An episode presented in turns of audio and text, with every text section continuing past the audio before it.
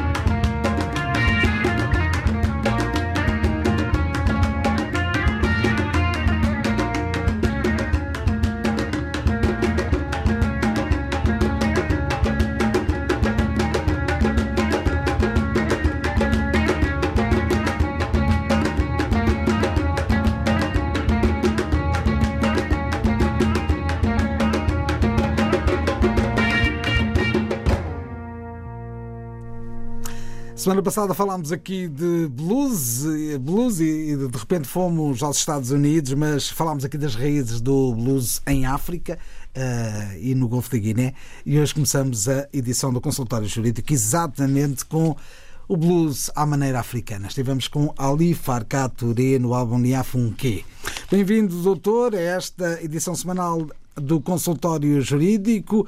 Hoje eh, olhamos de perto a Convenção sobre as relações consulares. Bom dia. Eh, de facto, eh, a Convenção de Viena sobre as relações consulares é o tema eh, do consultório jurídico de hoje. Qual é a importância deste tema?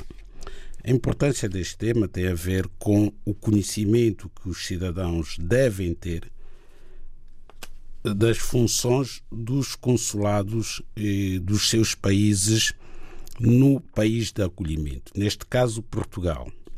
Portanto, é uma linguagem técnica que é usada nestas convenções que nós não iremos usar para facilitar o entendimento desta temática que queremos abordar. Em linguagem temática, há um país que envia e há um país receptor, o país que recebe. O país que envia é o país de origem dos funcionários consulares e dos cidadãos que são o objeto, digamos assim, de proteção pelos consulados no país que recebe, o país receptor, que neste caso é Portugal. Bom, vamos ser muito específicos e indo dire diretamente à questão que nos ocupa, que são os consulados dos países africanos de língua portuguesa em Portugal. Temos cinco países de língua portuguesa em Portugal, logo temos cinco missões consulares, e até temos mais, porque há países que também têm consulados no Porto, é o caso de Angola, é o caso de Moçambique, mas países como a Guiné, Cabo Verde, São Tomé, têm o seu consulado em Lisboa. Ora bem, há uma diferença eh, bastante significativa e importante também entre as embaixadas e os consulados. Há alguma área comum entre estas duas instituições, uma vez que eh, representam um determinado Estado noutro Estado, mas as competências específicas de uma embaixada são diversas das competências específicas de um consulado. Embora, bom, de acordo com a Convenção de Viena, que estabeleceu as relações eh, consular, diplomáticas e consulares, esteja previsto que o consentimento dado por um determinado Estado para o estabelecimento de relações diplomáticas, portanto, entre dois Estados, implica, salvo indicação em contrário, o consentimento para o estabelecimento das relações consulares. Logo, quando dois países estabelecem relações diplomáticas, está implícito que há consentimento para o estabelecimento das relações consulares. Muitas vezes essas relações consulares não se estabelecem porque não se justifica. E daí haver, por vezes, cônsulos honorários, porque não há uma comunidade significativa do país que estabeleceu relações diplomáticas com outro país para justificar a abertura de um consulado. Então é nomeado um cônsul, um cônsul honorário. Então, quais são as funções concretas? O que é que fazem os consulados, de acordo com a Convenção de Viena? Os consulados tratam de assuntos relativos a pessoas singulares e também a pessoas coletivas residentes no país de acolhimento. Assuntos como emissão de passaportes, emissão de outros documentos de viagem, emissão de vistos e documentos apropriados às pessoas que desejarem viajar para o Estado que envia, prestação de socorro e assistência aos nacionais, pessoas físicas ou pessoas jurídicas do Estado que envia, portanto, eh, prestação de assistência nos tribunais aos cidadãos do país de origem desse mesmo cidadão, quando eh, correm processos judiciais e até processos extrajudiciais. E uma das funções mais importantes dentre estas que eu enunciei é assistência a menores e incapazes nacionais do Estado de origem. Portanto, os consulados têm fundamentalmente essa missão e devem exercer essa missão de acordo com as leis do país de acolhimento. Vou dar um exemplo concreto. Sempre que um cidadão, seja ele angolano, moçambicano, guineense, santomense ou cabo-verdiano, é julgado num tribunal criminal, é desejável que esteja a assistir ao julgamento um representante consular do país de nacionalidade do cidadão que está a ser julgado, para, no fim do julgamento, poder fazer um relatório, enviar ao seu país de origem a explicar como é que decorreu o julgamento daquele cidadão. Mas isso, infelizmente, não tem acontecido. É uma das funções que os consulados, provavelmente por dificuldades de vária ordem, pessoal, dificuldades orçamentais, não têm capacidade de assegurar esta função, este serviço. É verdade que os consulados asseguram muitos outros serviços e cada vez mais. Por exemplo, o Consulado de Angola passou recentemente a emitir o certificado de registro criminal aqui em Lisboa, bem como o passaporte.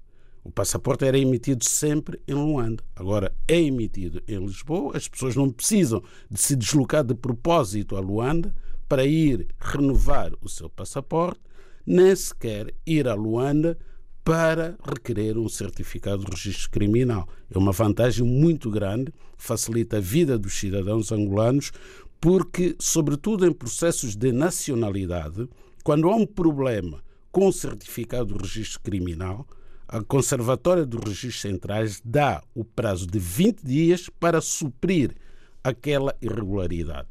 E 20 dias nunca foi tempo suficiente para alguém se deslocar a Luanda e requerer o certificado de registro criminal, legalizar esse mesmo certificado e entregá-lo na conservatória. Hoje já não precisa de se deslocar, vai ao seu próprio consulado e obtém esse documento. Aí está uma das funções e um dos serviços com grande importância para as comunidades que é prestado pelo consulado. O consultório jurídico da RDB África está cada vez mais perto de si. Envie as suas dúvidas ao Dr. Adriano Malalane através do e-mail consultóriojurídico.rtp.pt e ouça as respostas ao sábado ao meio-dia na IRTP África. Consultório Jurídico. Estamos aqui para ajudar. E assim ficamos a conhecer mais algumas das funções dos eh, consulados dos diversos países e a Convenção sobre as Relações Consulares entre os diversos países. Já vamos trazer a antena às dúvidas dos ouvintes, seja através de e-mail, seja através do telefone. Já vamos daqui a pouco abrir as linhas telefónicas também para poderem contactar com o consultório jurídico desta semana. Para já, uma passagem pela música de Cesária Évora.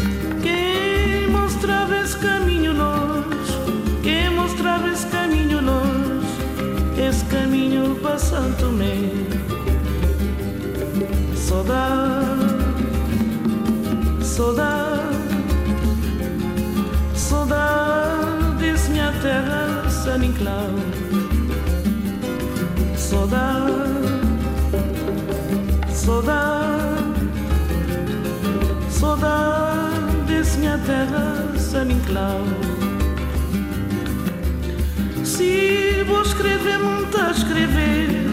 Se vou esquecer, muito a esquecer. Até dia que vou voltar. Se vou escrever, muito a escrever. Vou esquecer, muito a esquecer. Até dia que vou voltar. Saudade, saudade saudade minha terra, San Inclau.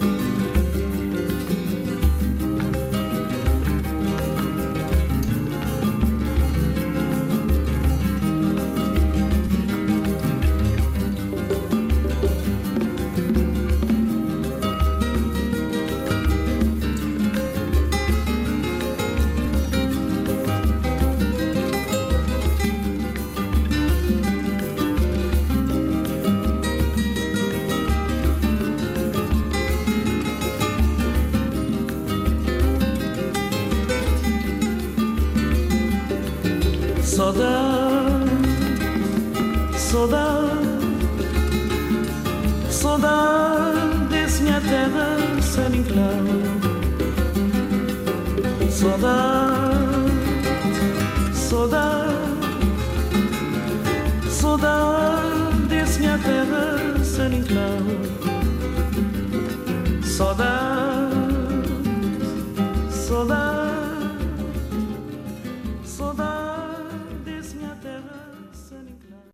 O clássico Saudade na voz de Cesária Évora. Estamos de regresso ao consultório jurídico e às dúvidas dos ouvintes. Começo por olhar os e-mails que nos têm chegado nos últimos dias eh, e eh, espreito aqui a caixa eletrónica para falar do Sr. Cidinho Correia. Diz este ouvinte: vivo com a minha mulher em união de facto há quase dois anos e já temos uma filha. Ela já tem cartão de cidadão português e agora pergunta: como podemos fazer para ter o documento através da nossa filha? E quais os documentos necessários um, para tratar eh, desse assunto? Doutor, o que é que lhe parece? Bom, parece-me que já respondemos a esta pergunta mais do que uma vez. N vezes, N vezes. Da mesma forma que a semana passada dissemos que um filho não pode perfilhar o seu pai, em termos de nacionalidade também, um filho não pode dar dar é uma forma de expressão para os ouvintes perceberem, não pode um pai obter a nacionalidade portuguesa através do filho. O mas, inverso, sim. Mas pode legalizar-se através do filho. Pode, perfeitamente. Pode obter a autorização de residência se provar que exerce as responsabilidades parentais daquele filho, se preocupa com o filho, com os estudos do filho, etc, etc. Não basta também eh, ter um filho com nacionalidade portuguesa ou com autorização de residência para um pai ou uma mãe chegar ao CEF e dizer: Olha, o meu filho é português, ou o meu filho é residente legal no país, tenho direito à autorização de residência. Não, tem que provar que efetivamente está à altura das suas responsabilidades como pai ou como mãe. É, e nesse caso, o que é que esta pessoa tem que fazer? Esta pessoa vive em Portugal, tem que ter autorização de residência durante cinco anos e, quando completar os cinco anos, tem o direito de se naturalizar cidadão português. Porque nunca vai ser português pelo filho. O filho tem nacionalidade portuguesa, provavelmente porque à data do seu nascimento desta criança, os pais já tinham autorização de residência há pelo menos dois anos, que agora reduziu. Agora basta ter autorização de residência para que o filho nascido em Portugal, filho de cidadão estrangeiro, nasça português. Portanto, eram dois anos, depois reduziu, eram cinco anos, reduziu-se para dois anos. Agora basta que o pai ou a mãe tenham autorização de residência.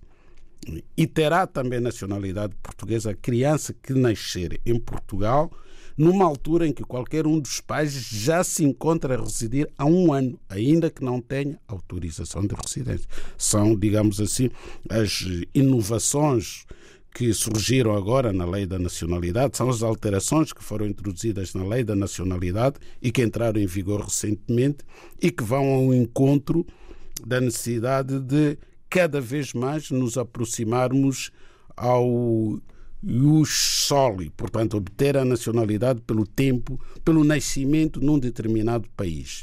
Não. E não só pela via do sangue, o ius sanguine, porque a nacionalidade originária tem como fonte principal o ius sanguine, a via sanguínea. Portanto, quem for português e tiver um filho, o filho nasce naturalmente português com nacionalidade originária.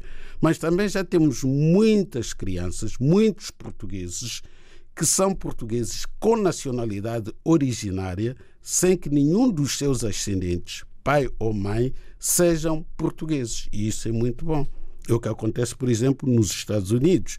Aliás, em todos os países eh, novos, digamos assim, como os Estados Unidos, que têm duzentos e poucos anos. Agora, a Europa tem uma visão mais tradicional em relação à questão da nacionalidade. Mas essa visão vai sendo ultrapassada, não é? Com o evoluir dos tempos, e hoje em dia as legislações dos países europeus também tendem a conceder nacionalidade originária a pessoas que nascem nos respectivos países, ainda que não tenham ascendentes com nacionalidade desse país.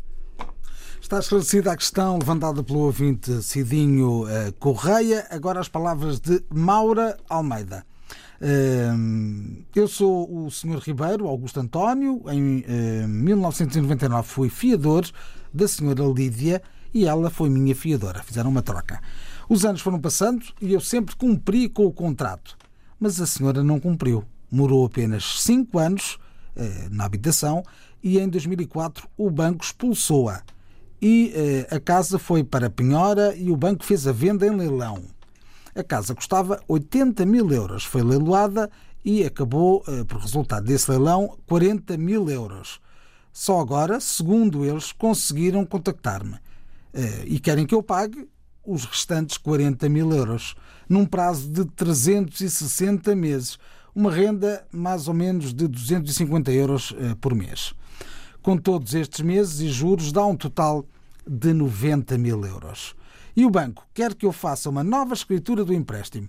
Mas se no ano de 2004, quando isso ocorreu, eh, o banco eh, me tivesse contactado, podia fazer uma proposta e não passado 16 anos eh, que eu tenho uma penhora da minha casa devido a esta situação. Eu luto com muito sacrifício para pagar a minha casa e não tenho possibilidade de arcar com mais uma dívida e não tenho saúde. O banco quer que eu pague a casa e ela já foi vendida. Como é que eles não conseguem encontrar uma pessoa eh, durante todo esse tempo? Se todo mundo faz o IRS. O banco alega que o processo é muito antigo, por isso os juros. Eh, e para a minha defesa, eu disse que a minha morada é a mesma e o meu número de contribuinte também é o mesmo. Eu estou numa saia justa. O banco quer a minha casa e por isso eu preciso de uma ajuda, uma orientação. Afinal, o que é que eu posso fazer? Bom, é, é um caso difícil. É um caso um. bastante difícil. É, o ouvinte tem razão em muitos aspectos nesta missiva que nos enviou, mas eh, também levantam-se muitas dúvidas. Porquê? Porque é verdade que o banco tinha obrigação eh, de o notificar do incumprimento do empréstimo por parte do devedor, da senhora Dona Lídia. Porque ele, o fiador, não não pode adivinhar que o cliente do banco, proprietário do imóvel, não está a cumprir as suas obrigações com o banco. Aliás, o próprio banco nem se dá essa informação. Um fiador que vá ao banco que emprestou dinheiro ao afiançado e queira saber do estado do processo em que ele é parte, o banco diz nós não podemos fornecer informação sobre uma conta que não é sua. Portanto, fica sem saber se o empréstimo está a ser cumprido ou não.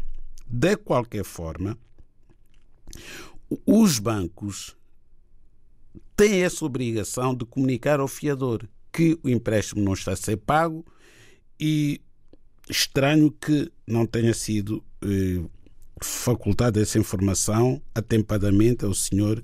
Ribeiro Augusto António. Além do mais, antes da casa ser leiloada, houve um processo judicial de execução, portanto, da hipoteca. O que é que isso quer dizer? Que o banco pôs um processo em tribunal e nesse processo, isso já posso garantir, o senhor Ribeiro António foi citado senão o processo não avançava. Portanto, a primeira questão que o senhor tem é constituir um advogado que vai ter acesso ao processo judicial para perceber como é que isto ocorreu. Muito provavelmente o tribunal enviou uma citação para a morada que consta do processo. Tem que haver a morada do fiador. O fiador tem que ser citado. O processo não pode avançar sem que o devedor e o fiador sejam citados para execução. Porque quando se chega à execução, o tribunal, de acordo com a lei, dá um prazo para as pessoas citadas, para os executados virem ao processo, pagar ou apresentar bens à penhora. Agora, se as citações vêm devolvidas por uma razão qualquer, ou porque as pessoas mudaram de morada, ou porque a morada não é aquela, depois há uma citação edital. É publicado um edital no próprio tribunal e, passado o prazo para apresentar oposição, para embargar aquela execução, o processo prossegue. Um edital que ninguém vê. Que ninguém vê, mas é uma formalidade, é uma mera formalidade. Porque, oh, repare, eh, eu posso ser fiador de uma pessoa que comprou um imóvel em Trás os Montes. Eu vivo em Lisboa. Se essa pessoa que comprou a casa em Trás os Montes deixar de pagar, o banco vai executar a casa e vai pôr a execução no tribunal da área onde se localiza a casa, em Trás os Montes. Portanto, se eu mudar de casa e, e a casa e a morada que consta da escritura onde sou fiador for diversa da atual morada, a carta há ser enviada para aquela morada antiga. Depois eu não sei que foi enviada uma carta, é devolvida para o tribunal e o tribunal depois publica o edital e segue a execução. Portanto, por aqui também o direito em Portugal, ou as leis, não é o direito, são as leis, e pararam um bocado no tempo parar um bocado no tempo. Justifica-se uma alteração legislativa nos códigos, no Código do Processo Civil, para resolver estas questões. E tem razão o ouvinte quando diz: Eu apresento a minha declaração do IRS todos os anos e lá está a minha morada. Portanto, através da declaração do IRS, através da carta de condução, através da segurança social, é possível saber a morada atualizada das pessoas. Porque é que nos processos crime se consegue ir ao encontro do arguído, hum, mesmo as pessoas que tentam escapar à justiça, e não se empregam as mesmas diligências, até as últimas consequências, para identificar as pessoas que são executadas. Muitas vezes não convém, porque o banco, enfim, o processo corre, há um leilão eletrónico, como é que uma casa que custou 80 mil euros é leiloada em 40 mil euros? Aqui também temos que perceber o que é que está por detrás destes leilões eletrónicos. Temos que tentar perceber o que é que está por detrás disto. Portanto, esta casa foi leiloada. Foram pagos apenas 40 mil. E o banco aceita o exequente que o seu bem seja vendido por 40 quando é uma dívida de 80. É porque sabia que depois ia buscar o remanescente ao fiador. O que é que este senhor pode fazer? Tem que constituir advogado. Tem que constituir advogado. As pessoas também não. Tem que sair da sua zona de conforto e ir à luta. Tem que constituir um advogado para ir ver o processo e perceber se o processo cumpriu todos, todas, todas as formalidades. Todas as formalidades, exato. Porque se tiver havido uma irregularidade, é muito difícil, mas muito difícil, mas eventualmente pode entrar com um recurso extraordinário, que é muito difícil, digo logo à partida, com recurso extraordinário, invocando uma eventual nulidade do processo que possa deitar tudo isto abaixo e começarmos do zero.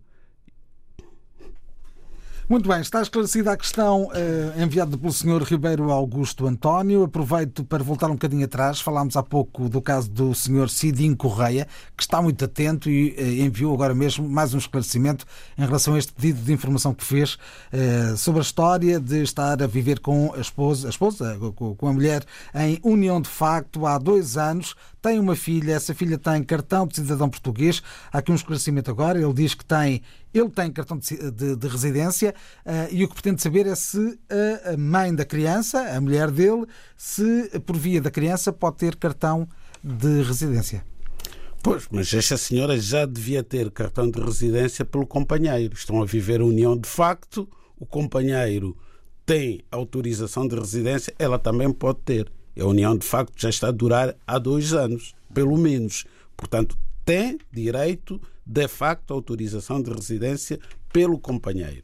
Mas neste caso, uma vez que já tem uma filha com nacionalidade portuguesa, será mais fácil a mãe da criança ter autorização de residência pela filha do que pela união de facto, porque na união de facto vão-lhe pedir muitas provas em como existe esta união de facto há pelo menos dois anos. Aqui há uma grande prova logo, uma criança. Então vai por essa via, exatamente. exatamente, vai por essa via. Já não tem que invocar a união de facto, é só a certidão de nascimento que se tira na hora, na conservatória. Ou online, a partir de casa, tira a certidão de nascimento e leva essa certidão de nascimento ao CEF com a prova de facto de que ela é mãe da criança, obviamente que está a cuidar da sua filha. Mas tem que levar uma prova, não se presume. Tem que levar sempre qualquer coisa. Quanto mais não seja o comprovativo da consulta. As crianças vão à consulta né, dos recém-nascidos.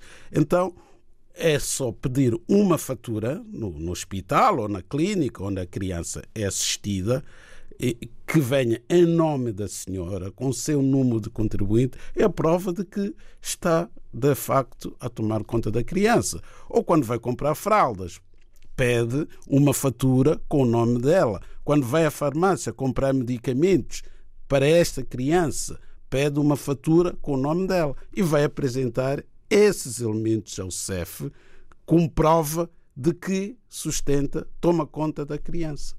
Mas vai ser preciso o certificado do registro criminal do país de origem. Voltamos aos consulados. Se esta senhora for cabo-verdiana ou angolana, tira no seu consulado. Em relação a São Tomé, não tenho a certeza, mas penso que também já se pode tirar. Mas há outros países que ainda não emitem os certificados do registro criminal aqui em Portugal. O consultório jurídico da RDB África está cada vez mais perto de si. Envie as suas dúvidas ao Dr. Adriano Malalane através do e-mail consultóriojurídico.rtp.pt e ouça as respostas ao sábado ao meio-dia na IRTP África. Consultório Jurídico. Estamos aqui para ajudar. Estávamos nós a falar de São Tomé e Príncipe, vamos à procura de um São Tomense. Pode ser?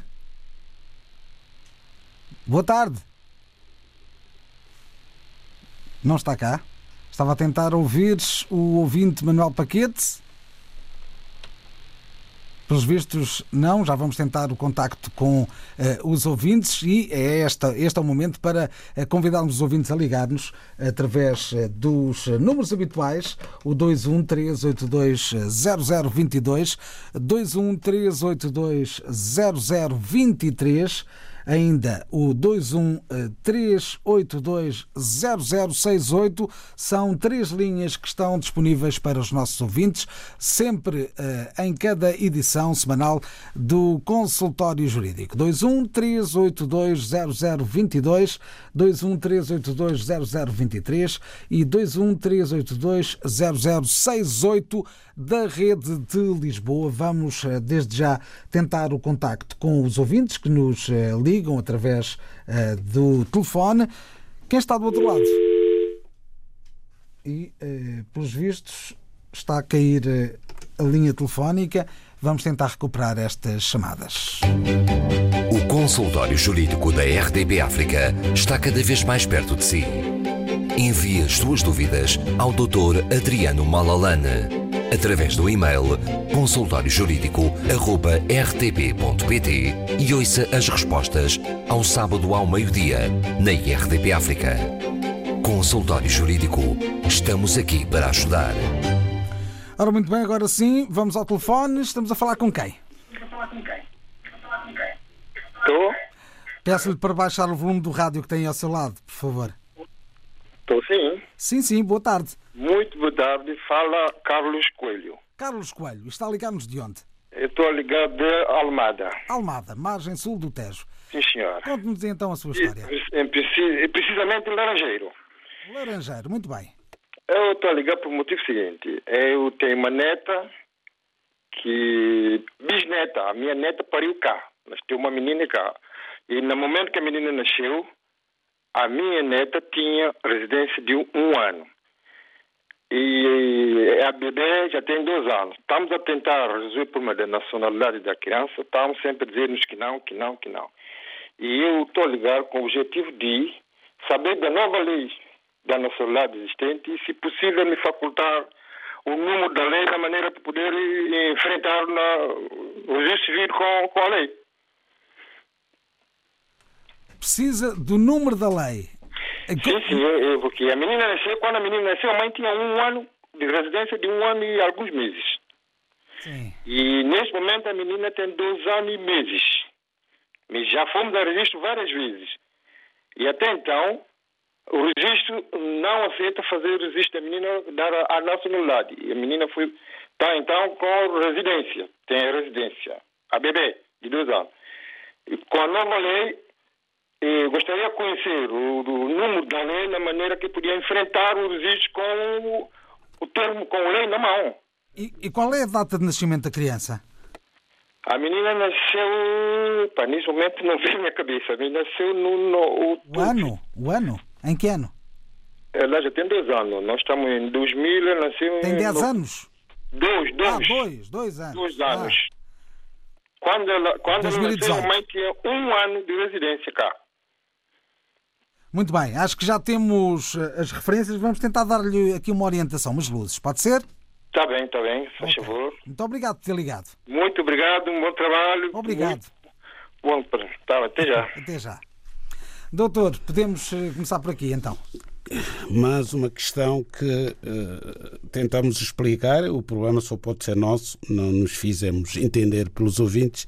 Eh, de outra forma, esta questão não teria eh, sido levantada pelo ouvinte, porque quando eh, entrou em vigor, eh, no passado mês de outubro, eh, a alteração que foi feita à lei da nacionalidade, que vem permitir que as crianças que nascem em Portugal, cujos pais já têm autorização de residência, nascem automaticamente portuguesas, procuramos eh, ser eh, claros na explicação de que as leis só vigoram para futuro, não têm efeito retroativo, não aproveitam aquelas situações que já ocorreram antes da lei existir. Logo, esta criança que nasceu em 2018 nunca pode ser portuguesa, porque nunca pode ser portuguesa por esta via, com nacionalidade originária.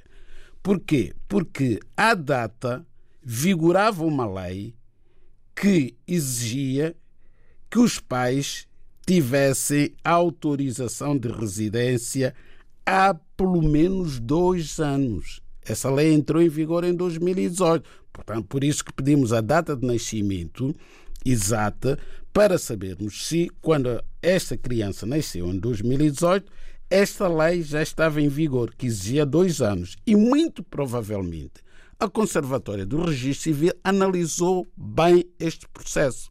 Foi ver a data de nascimento da criança e foi ver os anos de residência que os pais tinham. E provavelmente nenhum dos pais tinha já dois anos de residência. Por isso a criança não pode ficar portuguesa.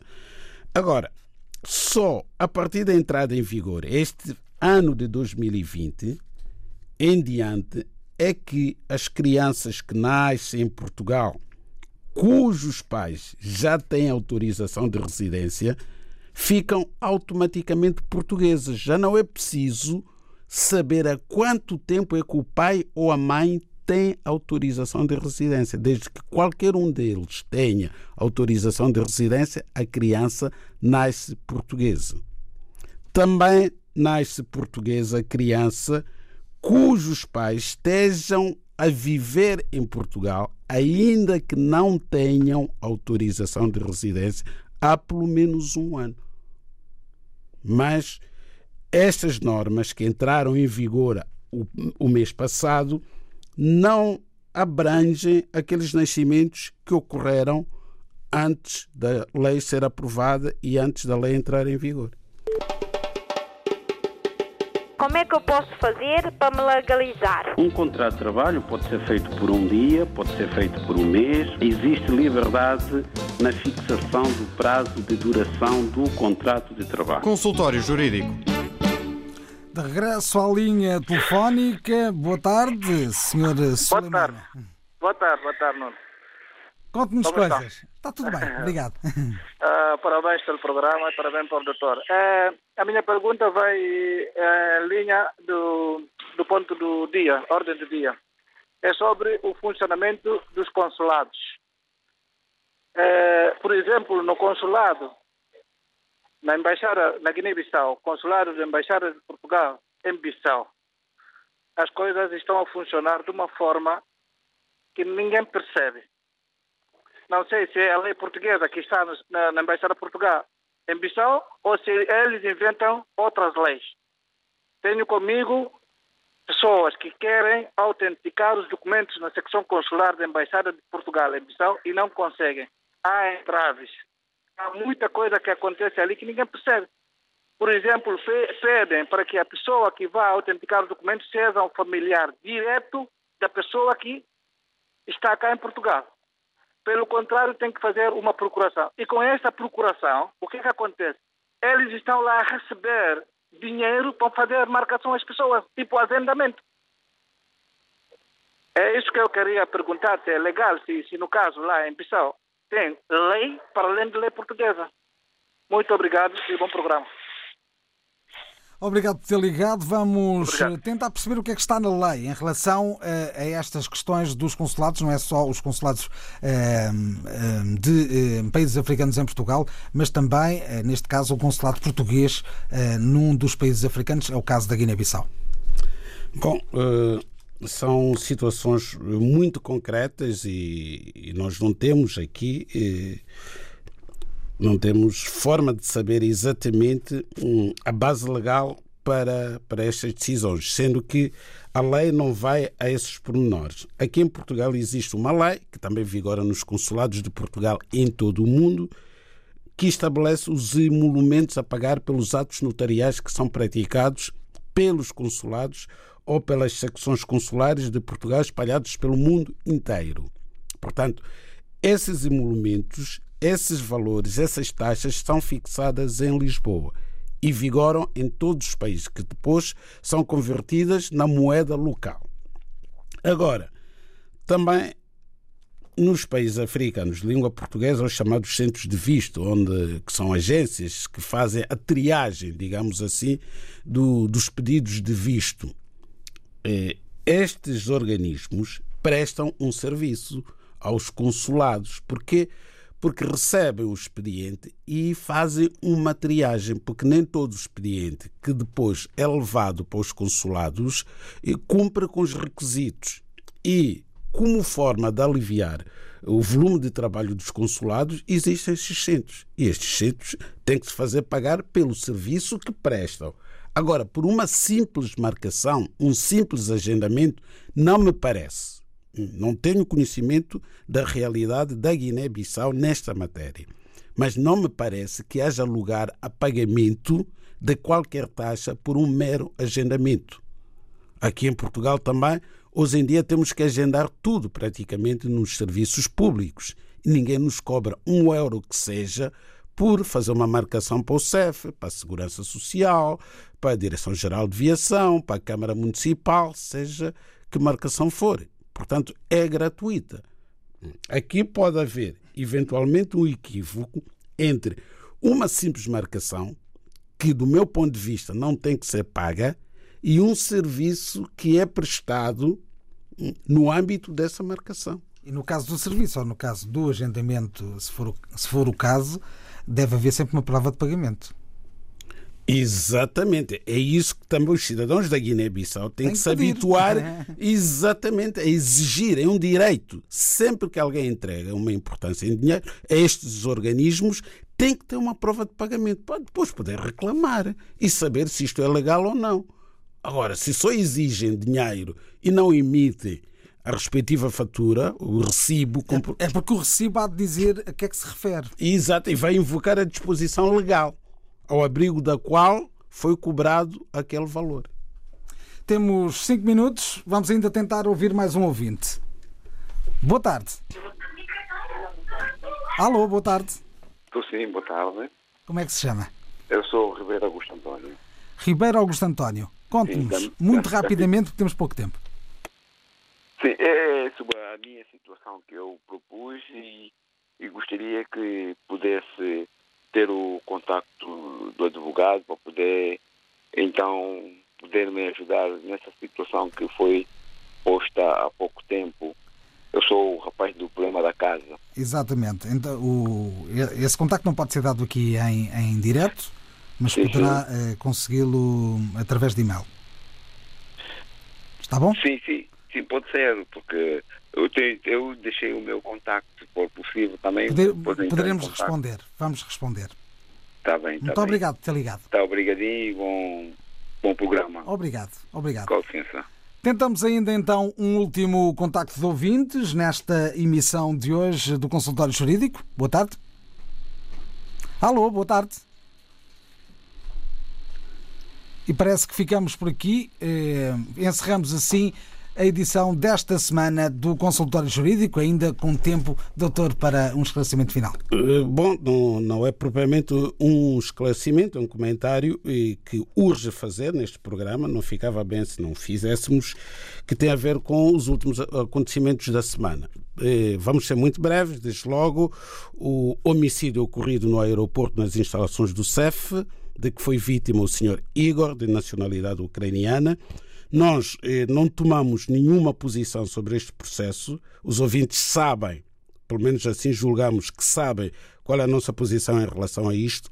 E não podemos tomar nenhuma posição porque eh, eu pessoalmente, Malalane, estou aqui eh, como jurista e como advogado. Estas duas eh, qualidades estão associadas e como advogado não me posso pronunciar sobre um processo que está pendente nos tribunais, está confiado a colegas. Mas estou convencido que os ouvintes sabem o que é que nós pensamos em relação àquilo que se passou no aeroporto. E também temos que nos pronunciar rapidamente em relação a mais um episódio de racismo no futebol. É lamentável. E o, a único, sei lá, a única questão positiva que ocorreu neste incidente foi que desta vez, desta vez toda a gente condenou veementemente, a começar pelos próprios intervenientes no jogo. Todos eles abandonaram o campo. A lamentar apenas haver alguma opinião de que isto não passa de uma moda, o racismo é- não passa de uma moda. Ora, nem o racismo é uma moda, nem a violência contra as mulheres é uma moda, nem a pedofilia é uma moda. Portanto, temos que condenar estes comportamentos de forma objetiva. Não podemos ser titubeantes e tentarmos, enfim, banalizar uma coisa que fere a dignidade da pessoa humana. E assim estivemos no consultório jurídico. Como é que eu posso fazer para me legalizar? Um contrato de trabalho pode ser feito por um dia, pode ser feito por um mês. Existe liberdade na fixação do prazo de duração do contrato de trabalho. Consultório Jurídico.